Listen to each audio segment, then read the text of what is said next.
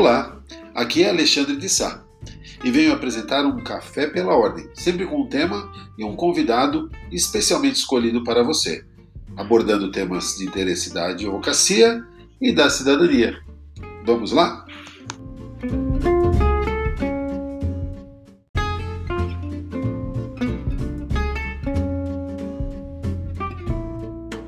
O meu convidado de hoje é o professor Levi Emanuel Magno. Ele também é advogado, ex-promotor de justiça. Vou conversar com ele sobre cadeia de custódia da prova.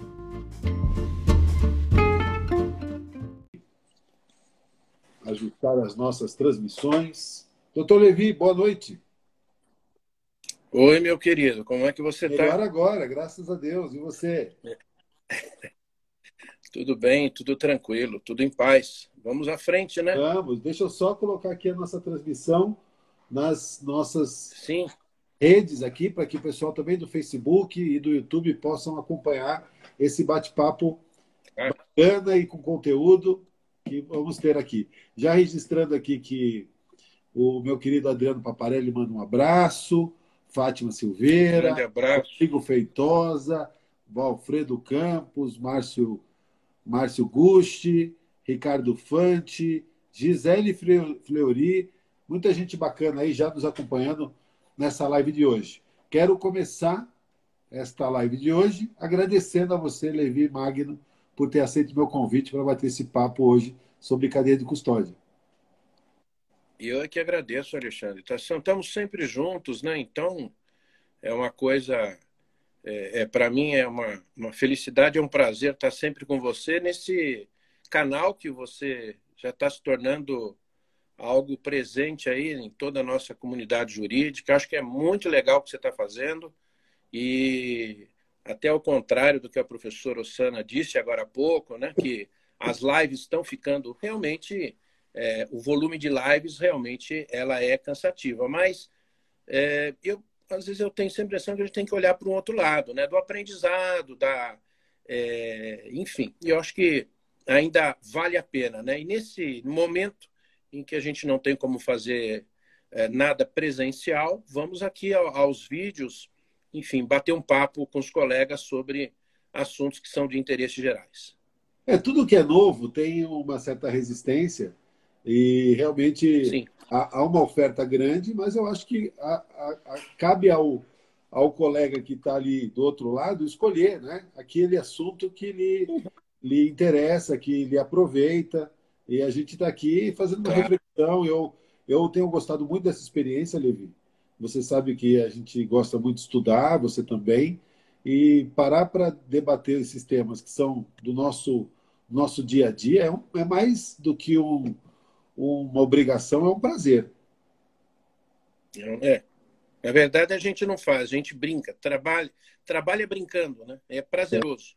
É verdade.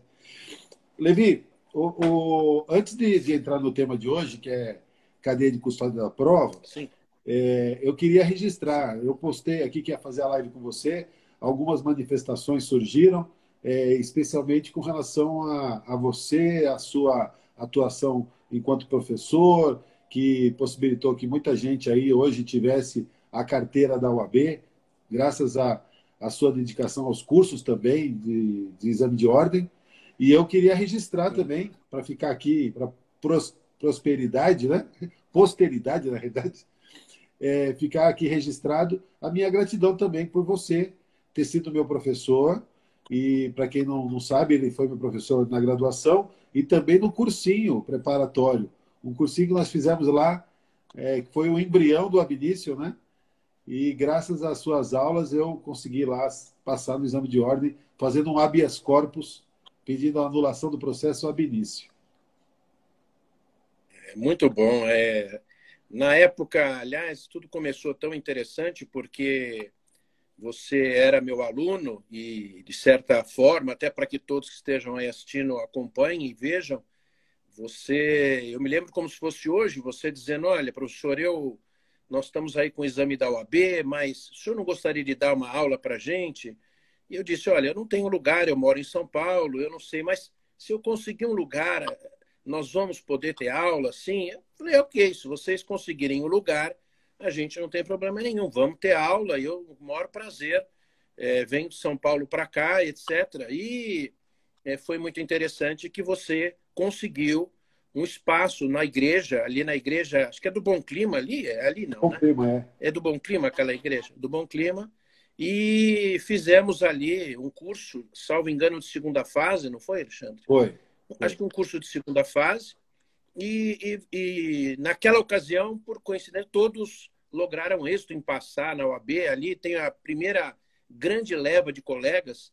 Quantos anos nós temos isso, Alexandre? Quantos? Foi tem, final, de 90, mais... final de 98, né? Já vai para 22 anos. 22 anos. E aí, eu, hoje eu vejo aí no mercado os frutos que, foram produzidos é, um, como grandes advogados como você, entre tantos que é, eu acabo é, tendo contato aí no dia a dia, a, a, enfim, ex-alunos com os quais eu encontro no fórum, professor, até muitos a gente nem lembra de tanto tempo que faz, mas entrou aí o Adriano Paparelli também, que estava, que foi, é, salvo engano, ele foi meu aluno também. Então, foi. É sempre um prazer muito. Tenho muito aluno, são 25 anos lecionando, né? E é evidente que nesse período todo os frutos é, vieram. E, e, na sequência, acabou por essa experiência, a gente se aproximou e decidimos montar o Abinício. E ontem, Levi, é, não sei se você acompanhou, eu gravei, fiz uma live com o Gustavo Mesquita, Gustavo Mesquita hoje é Delegado. presidente da Associação dos Delegados de São Paulo. E ele me surpreendeu uhum. ontem na live, lembrando de uma passagem lá no Abinício, em que eu fiz o recurso de segunda fase para ele, e ele obteve aprovação naquela, naquele curso que você dava as aulas, e, e que, é, que foi uma fase é, de ouro da nossa vida, né? porque foram 10 anos ali. É que cativou muita, muita gente, cultivou muitas amizades. Né? É verdade, muito. Foi, foi fabuloso, foi uma época, recurso. Na verdade, o curso parecia uma padaria, né? Porque emendava a primeira fase na segunda, e como nós dávamos a área penal lá, então praticamente a gente não tinha, às vezes, nem condições de sair de férias, né? Mas, enfim, é, foi uma excelente fase, muito proveitosa também, com muitos advogados que passaram por lá. A gente não sabe nem quantificar, mas o número foi muito elevado. Foi bastante. Levi, é, você, você, você hoje na advocacia, não é? que ficou tantos anos né, na, no Ministério Público. Quantos anos no total? 28 anos. 28 anos. E agora, esse ano, você se aposentou e, para nossa alegria, veio para o time da advocacia agora. E esse tema. Isso, agora. É. Uh, você como que você, ao longo da sua carreira, é, enfrentou essa situação de não ter uma regra, uma regra é, sobre a cadeia de custódia? Você que trabalhou a maioria da sua carreira no Tribunal do Júri, não é? certamente é, lidou muito com isso né, ao longo da carreira. É, essa matéria cadeia de custódia das provas, aliás, ela nunca foi sistematizada dentro do nosso Código de Processo Penal. Mas quando nós abrimos lá o código, a gente vê aqui e acolá artigo, tem o artigo 6 que diz das providências que o delegado de polícia deve adotar a partir do momento de um crime, preservação de local. É, depois temos lá no 156 a questão da necessidade de se guardar uma parte do material para eventualmente uma contraperícia. Então, aqui e acolá, nós tínhamos é, Claro que não de maneira sistematizada, nós não tínhamos uma teoria geral, portanto, de cadeia de custódia, nem é, era tudo muito separado, muito esparramado, vamos dizer assim, né? E não tínhamos nada sistematizado. E, claro, eu sempre trabalhei no júri, exatamente numa área que está diretamente ligado à cadeia de custódia, porque é uma área onde normalmente o crime deixa vestígio. E muitas, não, ou na grande maioria das vezes, vai depender de uma perícia, vai depender de uma preservação de local, vai depender de um exame necroscópico, de um exame de lesão corporal. Enfim, tem lá, é, vamos dizer assim, apreensão de arma. Então, é uma área que é, certamente está muito interligada com essa questão da cadeia de custódia das provas. Como na época não havia é, uma, uma forma sistematizada, nós nunca fizemos nenhum tipo de confronto ou fiscalização. Do jeito que a prova vinha, a gente trabalhava com ela, tendo lá a presunção da veracidade dessa prova e sem a possibilidade de fiscalizar é, eventualmente o procedimento através do qual ela foi colhida. Né? Nós não tínhamos essa situação. E agora, evidentemente, nós mudamos de rumo. Agora nós já passamos a ter um sistema, é, uma, uma forma sistematizada, existe um procedimento desde a coleta até o final, o exame de corpo de delito, e, e, portanto, essa regra vale a partir dos crimes praticados depois do dia 23 de janeiro para frente, porque é uma norma processual e, como tal, ela vigora dali em diante. Eu não tenho como exigir é, que crime ocorrido no dia 22 de janeiro, dia 10 de dezembro do ano passado, enfim, para trás, que se observasse, porque não havia esse tipo de exigência. Então, isto vale a partir do dia 23 de janeiro de 2020. E, portanto, agora nós temos uma forma sistematizada sobre aqueles crimes que deixam vestígios físicos, químicos, telemáticos, virtuais, é, qualquer tipo de crime que deixa vestígios, qualquer tipo de mudança é, de algo que possa ser mensurado, que possa ser avaliado, vamos dizer assim, né? ou seja, o que nós chamamos de vestígios, é, hoje é passível de uma fiscalização através desse procedimento novo que entrou em vigor é, em, com o pacote né, denominado aí, pacote anticrime. Olivi, é, voltando um pouquinho, para quem não está familiarizado com essa expressão cadeia de custódia da prova, era interessante que a gente explicasse assim, é, de uma forma acessível a todos, até porque não é só é, pessoas do direito que estão nos acompanhando. O que, que significa cadeia claro. de custódia da prova? Cadeia de custódia, na verdade, se a gente pudesse simplificar um pouquinho, é um procedimento, né? é uma fórmula que deve ser seguida é, é uma cadeia, portanto, é, uma, é um conjunto de atos que vão se seguindo, é, que são especificados por lei, quando um determinado crime ele acaba deixando é, vestígios.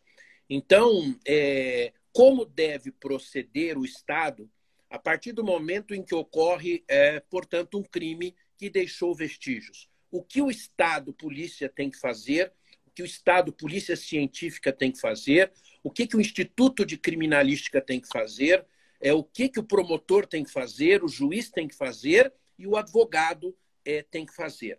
Porque, normalmente, você bem sabe, é, o procedimento, o processo penal, é, na realidade, como ele é acusatório, culpa criminal eu avalio sempre em juízo, existe sempre uma fase preparatória, seja na forma de inquérito, termo circunstanciado, peças é, de informações que normalmente são feitas por órgãos do Estado.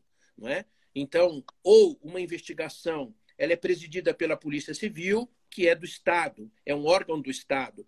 Eu tenho a Polícia Científica, é órgão do Estado. Eu tenho o Ministério Público, é órgão do Estado. Então, normalmente, é, num primeiro momento, todas, todos esses elementos que são sensíveis ao crime, é, eles são manuseados, são tratados, são manejados, avaliados por órgãos do Estado. Então, a cadeia de custódia ela vem estabelecer um procedimento de como deve ser feito isto. Como é que se faz? Coleta, lacre, trava, tranca, manda. É, temos que colocar o nome daqueles que manusearam a prova. O lacre estava aberto, não estava aberto. É, enfim, temos aí um conjunto é, de determinações para que sejam cumpridas a partir do momento em que aquela infração penal foi é, cometida. Portanto, é, é um procedimento que nós não tínhamos antes e passamos então a ter. Então, vamos dizer assim que é um procedimento a ser seguido a partir do momento em que ocorre uma infração e essa infração ela acaba trazendo vestígios virtuais, físicos, telemáticos, ou, seja, qualquer crime que é, deixe vestígios.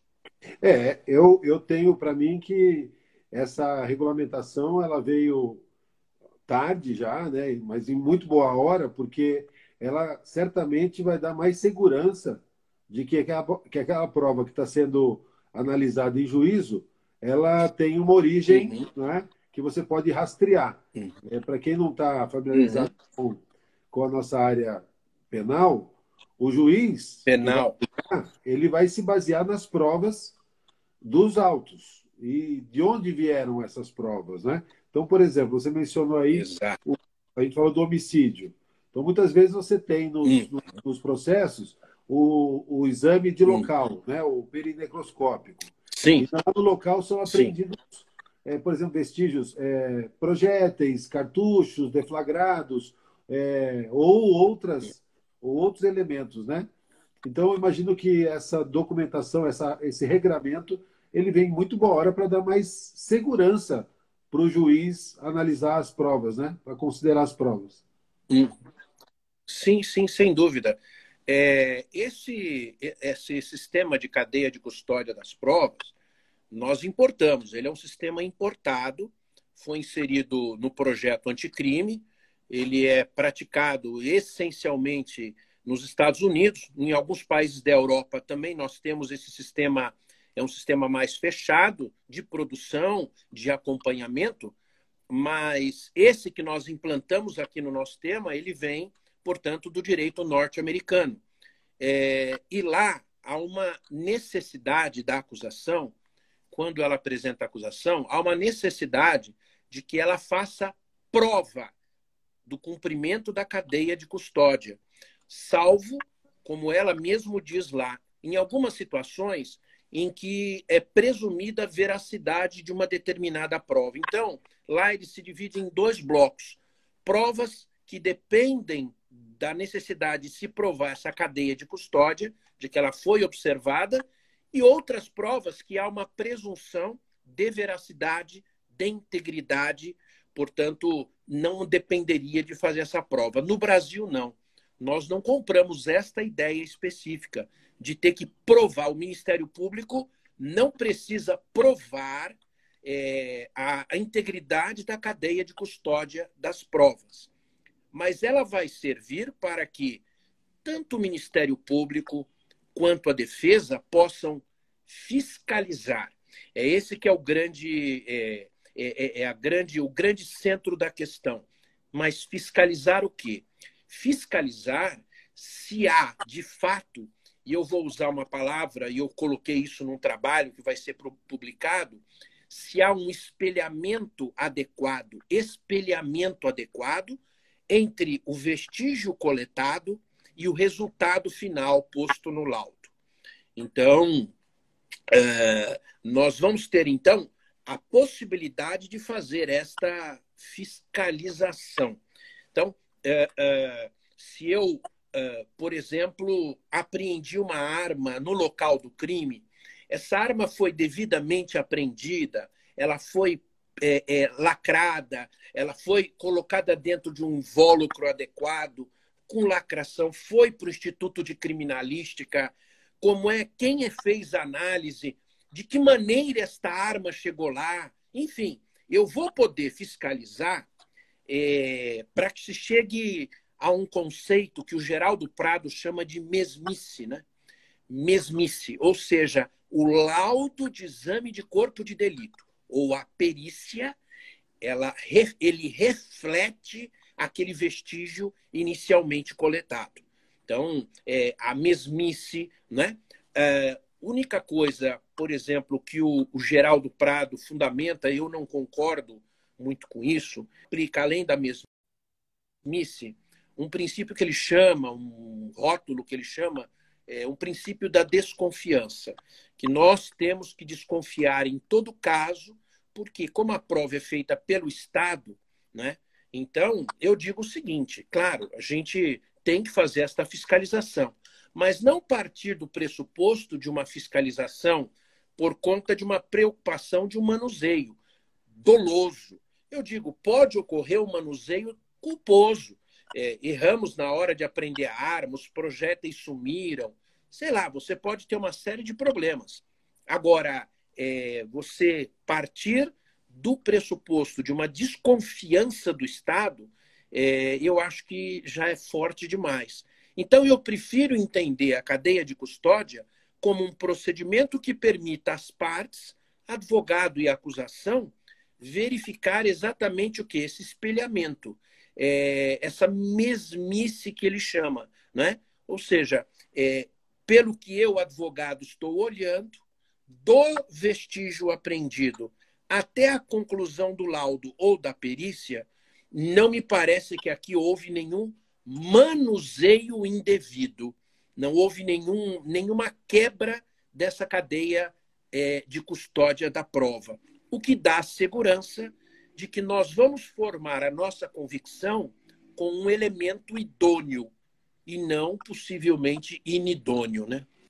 É, é, antes da gente entrar, queria conversar com você sobre essas, essas etapas é, da cadeia, porque uma cadeia é uma sequência de, de, de atos, né?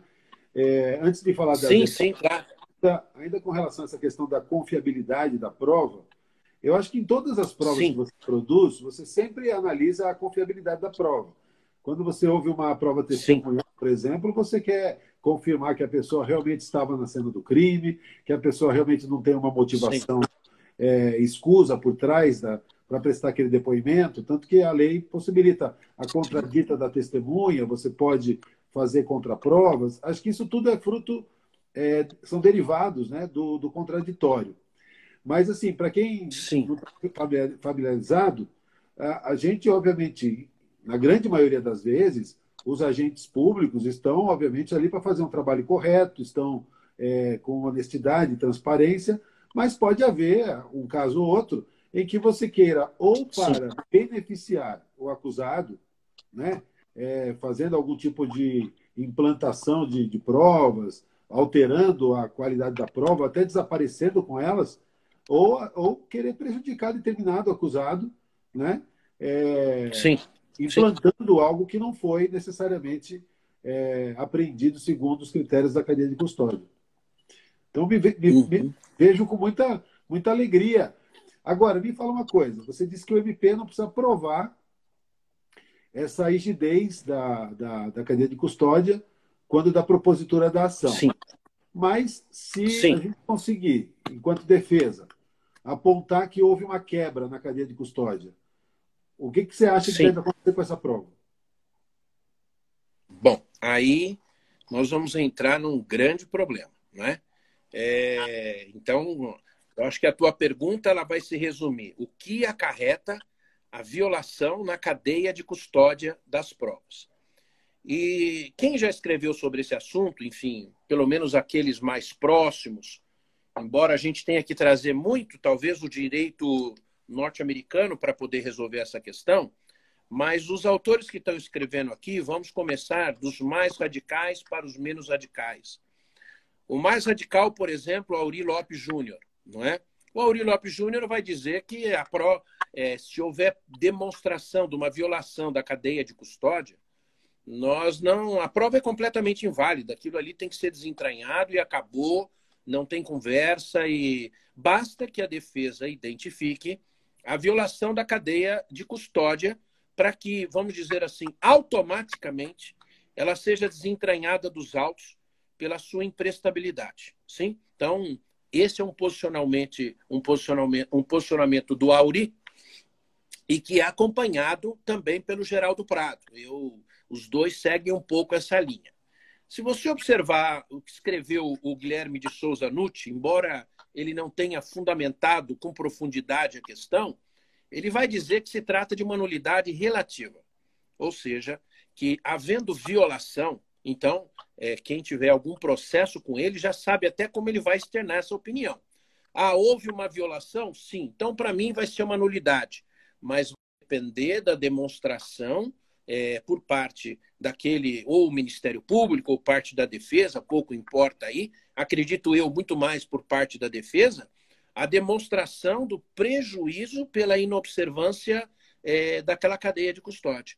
Então, vai exigir, de novo, a demonstração do prejuízo. Então, a gente vai é, de um lado, e temos alguns que estão escrevendo, mas aí é, é, eu nem vou mencionar nome, dizendo que é uma simples irregularidade, o que não é irregularidade. Né?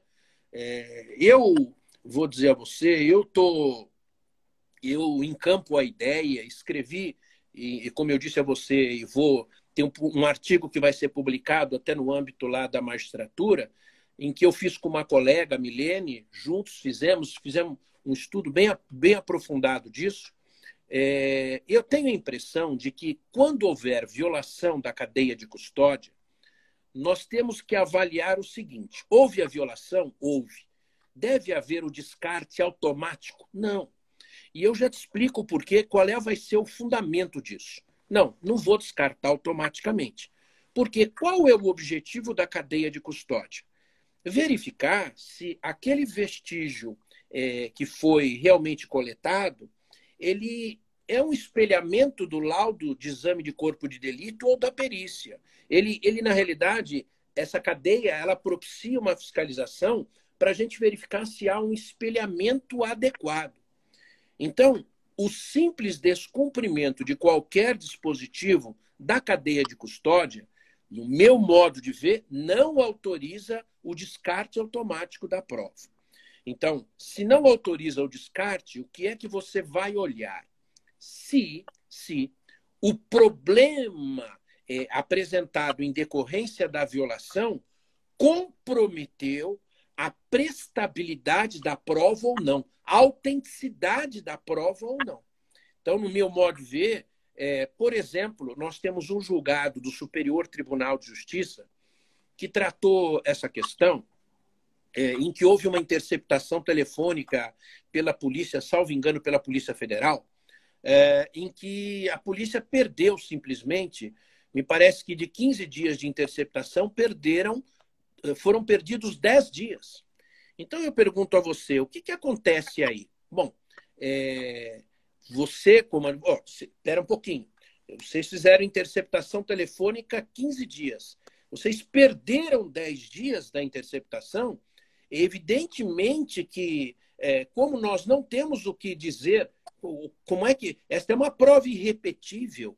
É, e durante este período de dez dias, ali, nas conversas, foram ditas coisas que levariam à absorção do meu cliente.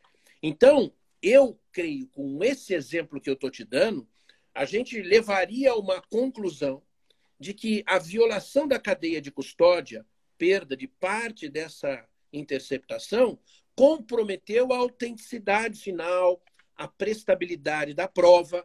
Não é uma prova confiável. Confiável.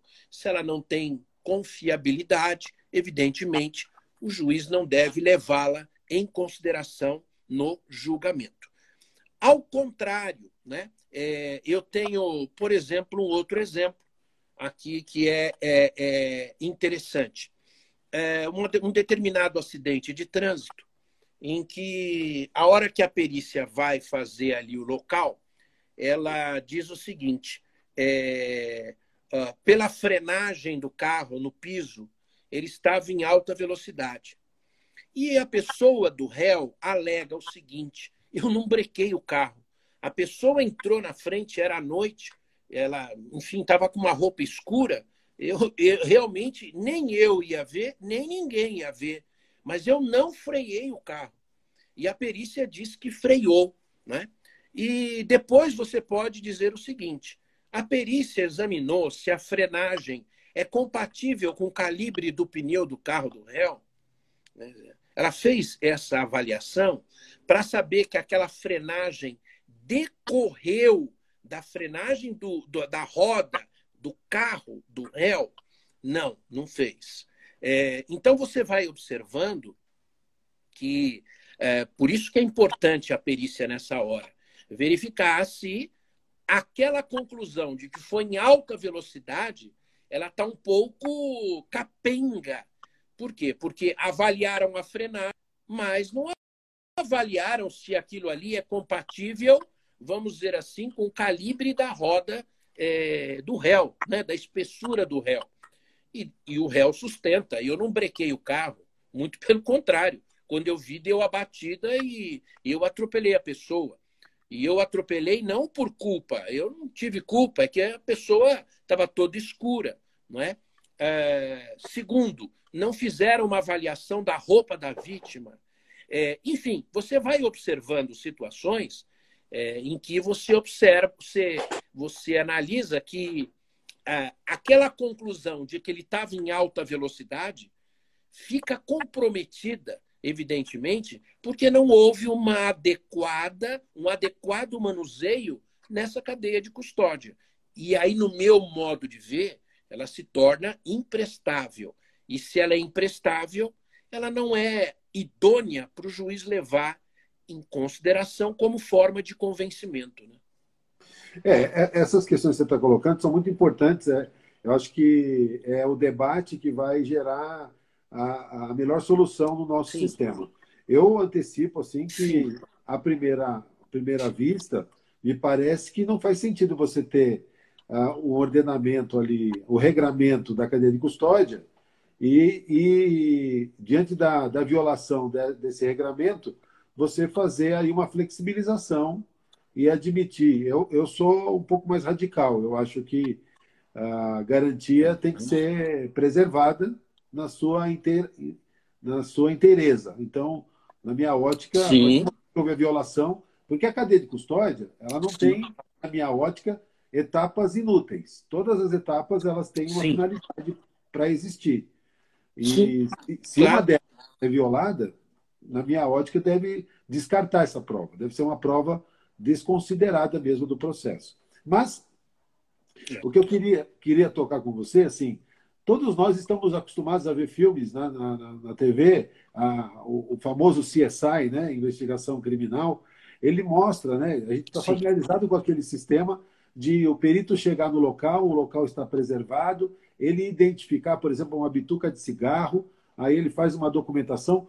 Fala um pouco dessas etapas, Levi, é, para o pessoal que está nos acompanhando que comporiam a cadeia Olha, de custódia? as etapas, as etapas específicas da cadeia de custódia, ela vai desde a coleta, né, coleta daquele tipo de vestígio, como você Sim. exemplificou, de uma bituca de cigarro. Depois eu tenho o acondicionamento dessa bituca, em que tipo de invólucro. É, se, olha, nós vamos ter que olhar a temperatura daquele invólucro, nós vamos ter que olhar o encaminhamento dele, o número do lacre, colocar número das pessoas, nome, quem conduziu isso até em que local, quem que entregou no Instituto de Criminalística, tudo para que você possa, na verdade, navegar, é, enfim, te, entregou no Instituto de Criminalística quem foi o perito que é, abriu aquele lacre.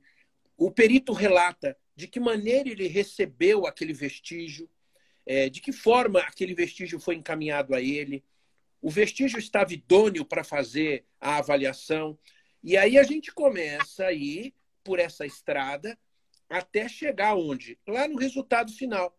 Então, lá no resultado final, muitas vezes nós vamos observar que o próprio perito vai dizer quando isso chegou é, nas minhas mãos, é, isso não se encontrava idôneo para eu fazer a avaliação. É, o lacre estava aberto, estava corroído, é, é, é, o tempo passou, enfim, perdemos não sei o quê.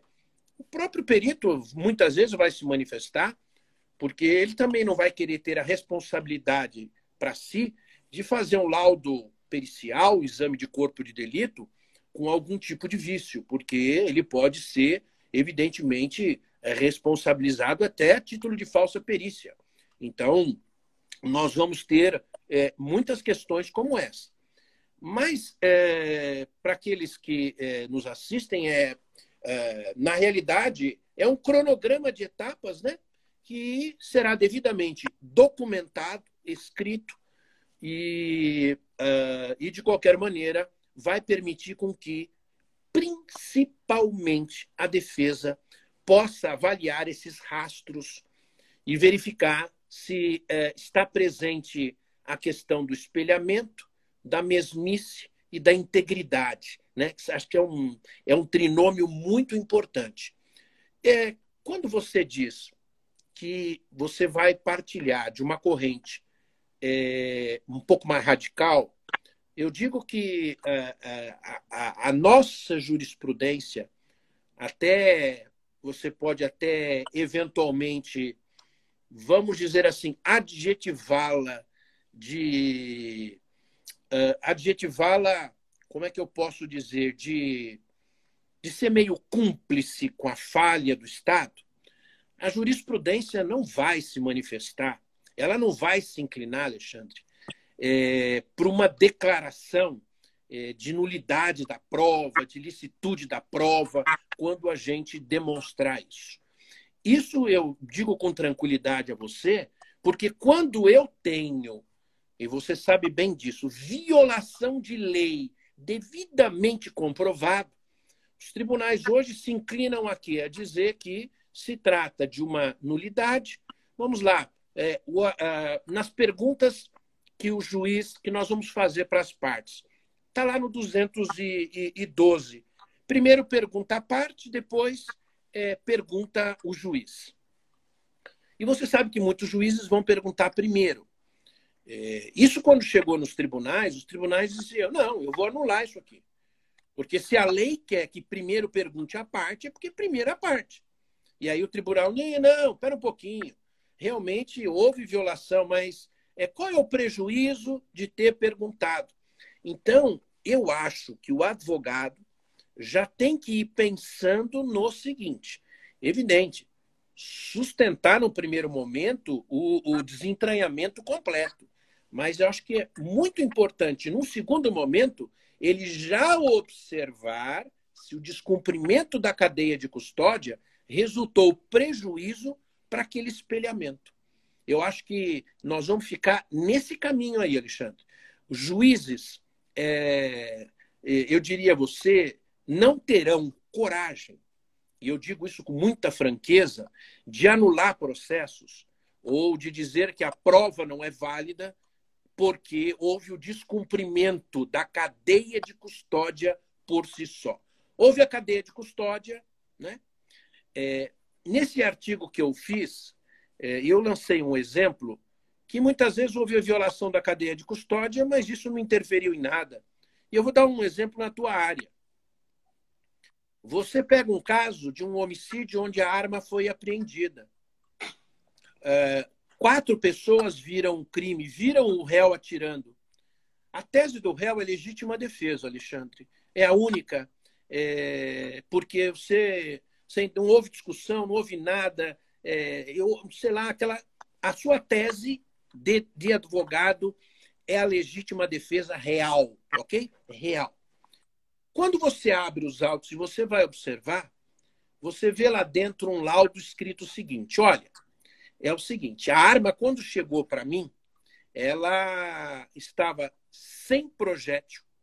Os projéteis foram perdidos dentro do nosso instituto aqui.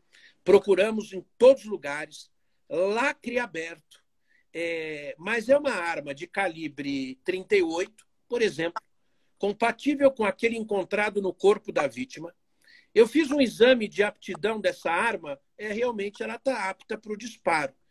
Mas eu já quero deixar de antemão é, esclarecido que quando eu peguei essa arma, tava, houve violação da cadeia de custódia. E aí eu te pergunto, né? É, se a tese do réu a exemplo, é apenas e tão somente uma legítima defesa, e ele admite, é, por exemplo, olha, a arma que eu atirei é essa mesmo, ainda que tenha chegado lá, não é? é e com violação, ainda que tenha chegado lá, é, perderam os projéteis, isso não compromete absolutamente nada, e no meu modo de ver, eu tenho a impressão, e nenhum juiz mandaria desentranhar aquilo ali. Falar, doutor, mas qual é o prejuízo? O, o, cliente do senhor sustenta a legítima defesa. O que, que o senhor quer com os projéteis? Você percebeu? Então, eh, o advogado, eu acho que ele vai ter que tomar esse tipo de cautela.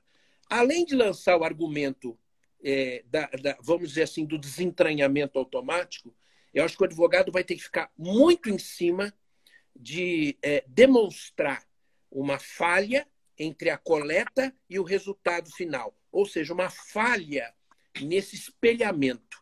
Se ele conseguir isso, Alexandre, eu acho que ele vai ter bom termo.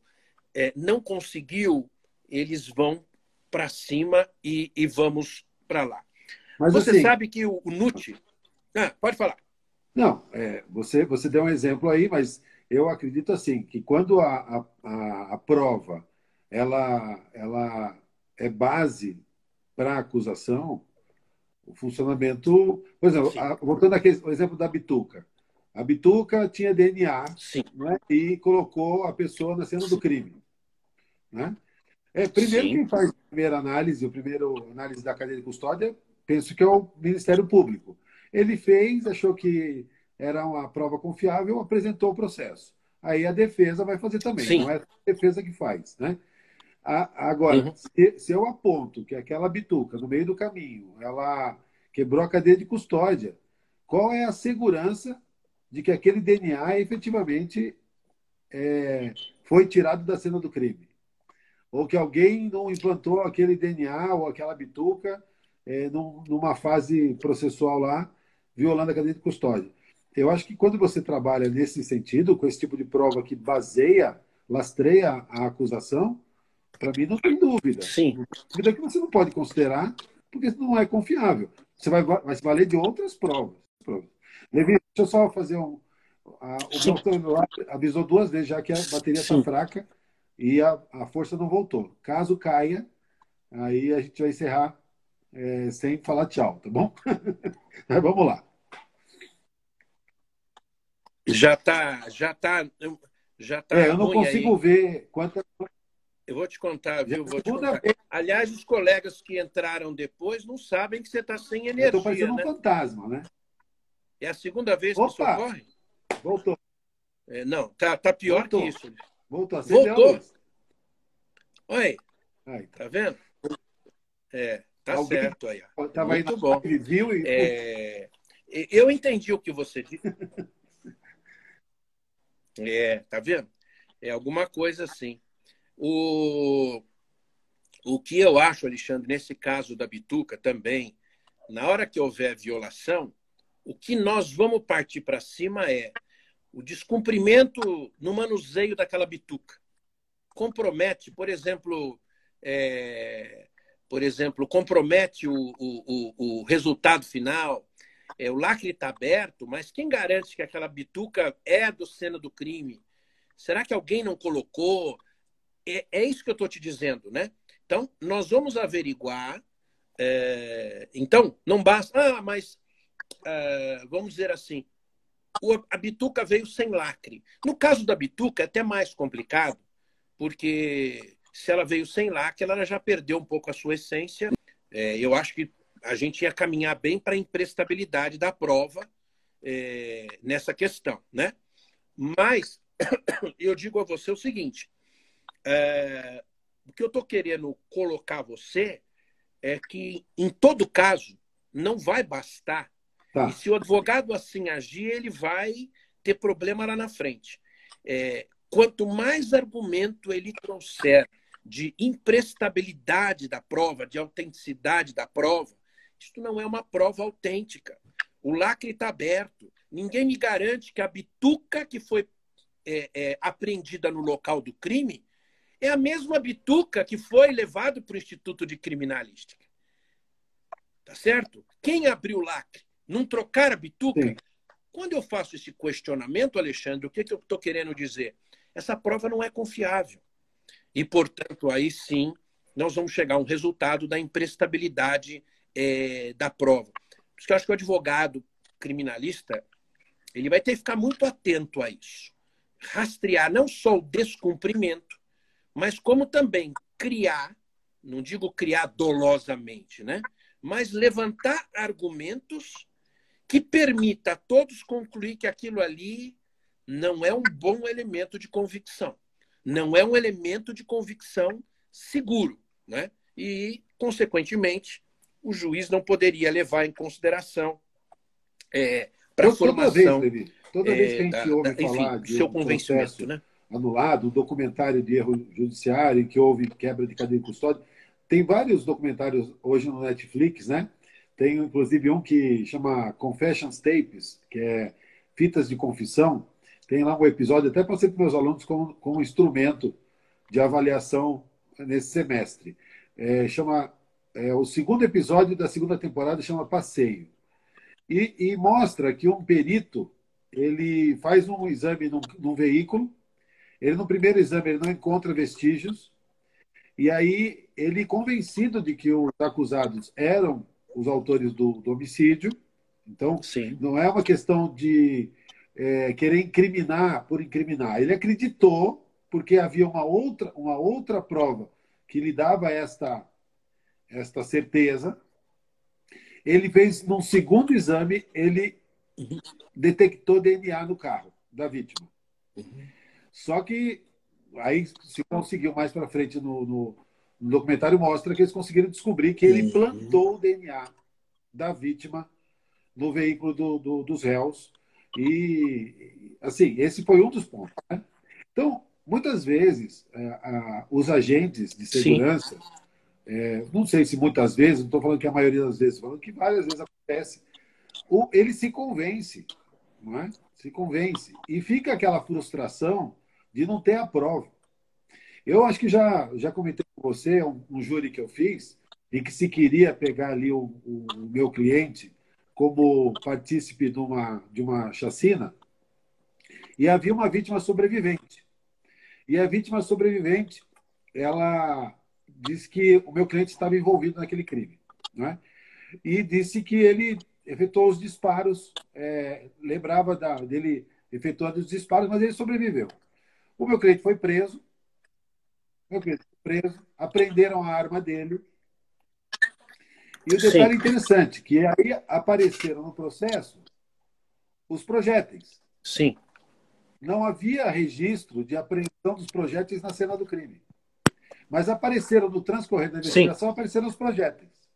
Curiosamente, depois que a arma dele foi apreendida. E aí foi feito um, um exame de confronto balístico e deu positivo. Sim.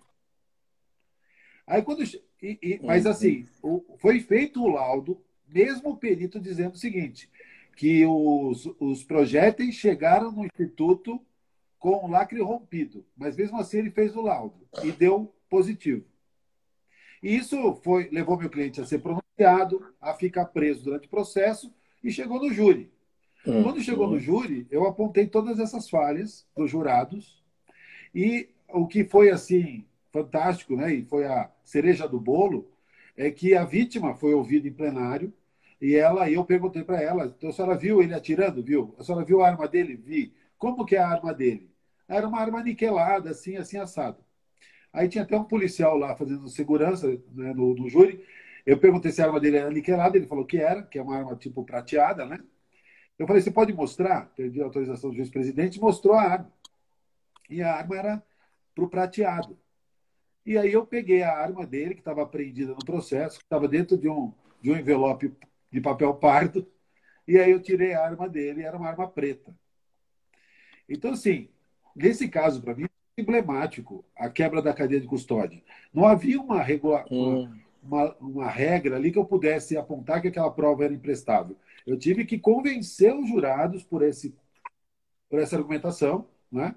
mas você vê como, como é, é falho o sistema né, quando você não respeita a cadeia de custódia. Pode alguém muito bem intencionado, não sei nem se o meu cliente era ou não o autor, mas nitidamente alguém plantou ali prova para incriminá-lo. Não, sem dúvida alguma. É, o, o tema é, é importante. O que a gente precisa só compreender é o sistema e que tipo de postura o advogado terá que adotar, notadamente o advogado, para conseguir eventualmente fazer com que aquela prova que tenha sido obtida com violação da cadeia de custódia não seja, é, vamos dizer assim, não seja idônea para formar o convencimento do juiz. É isso que nós vamos ter que demonstrar. É, é aquela história. Vai ter que correr atrás para demonstrar a ausência de espelhamento, a ausência da mesmice, ou seja, o comprometimento dessa confiabilidade. Se a gente conseguir isso, ou seja, se a defesa conseguir demonstrar esse tipo de situação, eu tenho a impressão que ela vai obter grande sucesso. Agora, a simples argumentação de violação, eu posso antecipar a você que os tribunais, os juízes, não vão acolher isso como consequência para determinar o descarte da prova dos autos. É, pelo menos, meu modo de ver, Sim. por tudo, é, enfim, que a gente um que vive no dia a dia da área razão. criminal. Né? A cultura, a cultura do nosso judiciário é uma cultura viciada, vou dizer assim. Estou eu dizendo. Né? É, por exemplo, a gente tem a, a, as regras da prova ilícita. Nós temos as regras das nulidades.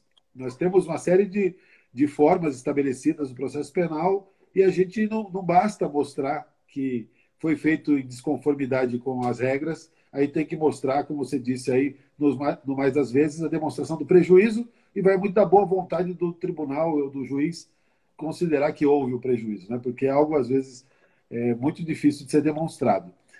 Eu queria perguntar para você, assim, você que está tantos na, na, na carreira é, jurídica, né? Sem dúvida. Por que, que a gente tem essa cultura? Por que essa dificuldade em se respeitar as regras do jogo? Olha, é, é, é muito interessante, é muito interessante. Às vezes, o que eu observo, observo na mentalidade do julgador, o que eu observo é que existe um lado do mocinho e um lado adverso. Tem um lado é, do bem e um lado do mal. E muitas vezes isso fica muito incrustado na cabeça do magistrado. Eu, assim, eu observo isso. Quando, por exemplo, o Ministério Público apresenta. Quantas vezes eu apresentei um documento, uma prova, ninguém questionou nada. E são todas caras boas. Se você apresentar um documento, por exemplo, é, destinado a um álibi, já começa o, o trem falando, o mal está querendo entrar aqui. Porque é uma coisa é uma coisa muito estranha isso. É uma coisa que mereceria até um estudo, é um estudo até psicológico. Parece que quando a gente vai, algum apresenta alguma coisa voltada à defesa ou voltada, sempre partimos da presunção da não veracidade, a presunção da dúvida. Aquilo ali é duvidoso. Vamos ver se. Eu mesmo confesso que já tive muito isso, passou muito na minha cabeça.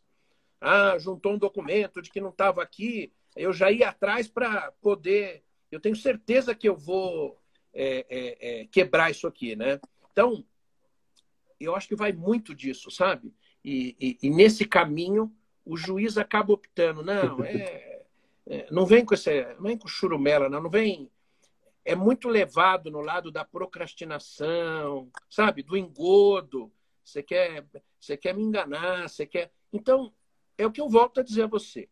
E a cabeça é muito essa, né? É, é, é, é tanto que você ouve muito. Esse advogado é muito vivo. Esse advogado é muito não sei o quê. Esse advogado é muito, é muito rápido. Ele é, sabe? Então, sempre de um lado mais pejorativo, é, que le, le, levaria uma palavra. Ele é enganador, sabe? Tem que tomar cuidado, que senão você cai na dele. Como que se o que ele falasse ele pode até ser enganador no primeiro momento, mas ele vai ser enganador em todos os casos? Será que o, o, ele só pega cliente que não tenha nada de, de verdadeiro? É, mas a gente já parte do pressuposto que, é, que a, a, o, o, olha o mal chegando. Então a gente prefere dizer o seguinte: vamos olhar lá, mesmo que tenha tido violação, isso comprometeu na, na, na, na verdade daquilo que eu acredito? Não. Então, Vamos passar por cima. Então, eh, nós não temos uma estrutura judiciária que respeita a forma, entendeu? É, quando a forma é desrespeitada, a gente tem sempre a saída se aquilo ali comprometeu o resultado final. Ah, comprometeu? Não, não ah, então deixa para lá. Ah, mas houve violação da forma. É, mas não. Eu já estou convencido daqui. Então a gente arruma subterfúgio para passar por cima da forma. E aí, evidente, vai muito, é, viola muito aquilo, é, é, viola muito aquilo que você pensa. eu sei o que você pensa, não é? é viola muito isso. Que você quer um juiz que observe o Estado de direito. E o direito é forma. O direito está pautado é, num, num, procedimento. E, e, na medida em que você olha, fala assim, não, o juiz, a cabeça do juiz está assim, ó, lá vem o cara, lá vai apresentar um documento. Levi, vai verificar o documento, porque, olha, esse Sim. documento é fajuto. Nem chegou o documento, ele já é fajuto. É. Então, assim, é, sabe esse lado? Você está entendendo como é que é? Então, o pensamento é esse. É, a gente, a gente o advogado não pode negar muito, que né? a justiça ela vai, até pela introdução de novos institutos, ela vai avançando. Mas eu acho que às vezes a gente dá, dá dois passos para dar um para frente. É, é, há uma resistência uhum. muito grande. Você mencionou o artigo 212.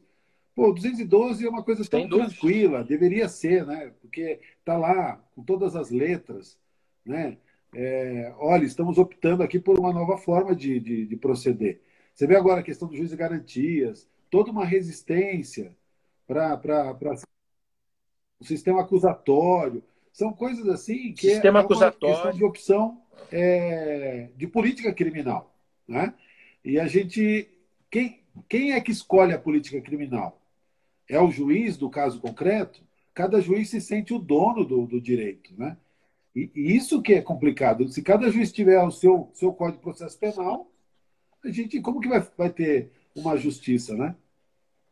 É, é, é o tal negócio. É, é, é, é, uma justiça, não é? Ela é mais ou menos assim, né? Um pouquinho torta, né? Um pouquinho. É, às vezes a gente fica até sem palavras, porque não dá para colocar no papel sentimento, né? O que você sente ali, né? É, é o tal negócio, né? É, é, é, se você falar que você é promotor, você não precisa puxar a carteira. Verdade. Se você falar, eu sou advogado, só pode me dar a sua identidade? Então, assim, a gente sempre está partindo de um pressuposto de que alguém é, é, é de que, que aquele ali ele vai fazer alguma coisa para tentar enrolar, né? E é evidente que isso nem sempre, ou na maioria das vezes, não é verdade. Mas fica isso dentro da cabeça do, é, do magistrado. Né? Então, assim, é, então fica essas pechas. É, quantas vezes eu fiz audiência de custódia aqui na Barra Funda, né? E entrava ali um cliente que ia defender um tráfico de drogas, né? E aí você observava claramente ali o juiz, né? Puta, né? Não sei como é que tem coragem de advogar para o tráfico, né? Como se o, o, o advogado fosse o traficante, né? Você percebe? Então, ele já entra com a cabeça totalmente contrária a qualquer postulação que você vai fazer. Porque você é do mal e esse lado aqui é do bem. Né? Mas, enfim, é, verdade. é mais ou menos Levi, isso. É por isso que eu minuto, É difícil colocar no papel. agradecer isso. mais essa oportunidade de bater um papo com você. Obrigado por ouvir mais esse episódio de Um Café pela Ordem. O meu nome é Alexandre de Sá Domingues e você pode me encontrar nas redes sociais, YouTube, Facebook e Instagram. Espero que tenha gostado do nosso podcast e que compartilhe com os seus amigos. Nos vemos no próximo episódio. Até lá!